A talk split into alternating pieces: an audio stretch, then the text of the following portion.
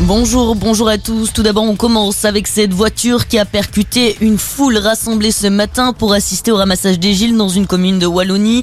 D'après le porte-parole de la police, le premier bilan ferait état de 6 morts, 7 blessés graves et 15 blessés légers. Les occupants du véhicule ont été interpellés. Une cellule d'urgence a été mise en place dans la commune. On ne connaît pas encore les circonstances exactes de ce drame.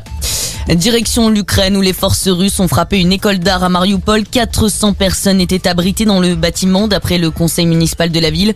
Pour l'instant, on ne sait pas s'il y a eu des morts ou même des blessés.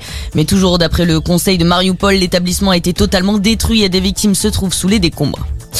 Après Paris, c'est Berlin qui est visé par une vidéo choc produite pour pousser les Européens à intervenir en Ukraine.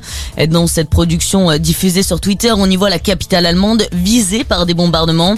Des images qui servent à inciter les Européens à intervenir plus directement dans le conflit russo-ukrainien, mais également pour les pousser à installer une zone d'exclusion aérienne au-dessus de l'Ukraine, euh, demande rejetée par l'OTAN. Dans l'actualité également, c'était il y a 10 ans, les attaques de Toulouse et Montauban. Une journée d'hommage est organisée aujourd'hui à Toulouse en mémoire aux sept victimes du djihadiste Mohamed Merah. Il avait notamment tué trois enfants dans une école juive le 19 mars 2012. Quatre jours plus tôt, il avait mortellement tiré sur deux militaires à Montauban. 2000 personnes sont attendues pour une grande cérémonie. Emmanuel Macron sera présent ainsi que François Hollande et Nicolas Sarkozy. Et puis on passe au sport avec la MotoGP, le doublé français aujourd'hui lors du Grand Prix d'Indonésie.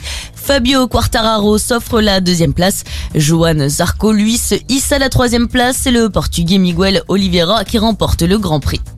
Et puis c'est le dixième pour les Bleus, le premier pour Fabien Galtier en tant que sélectionneur. L'équipe de France de rugby a remporté hier soir le tournoi des six nations et le Grand Chelem.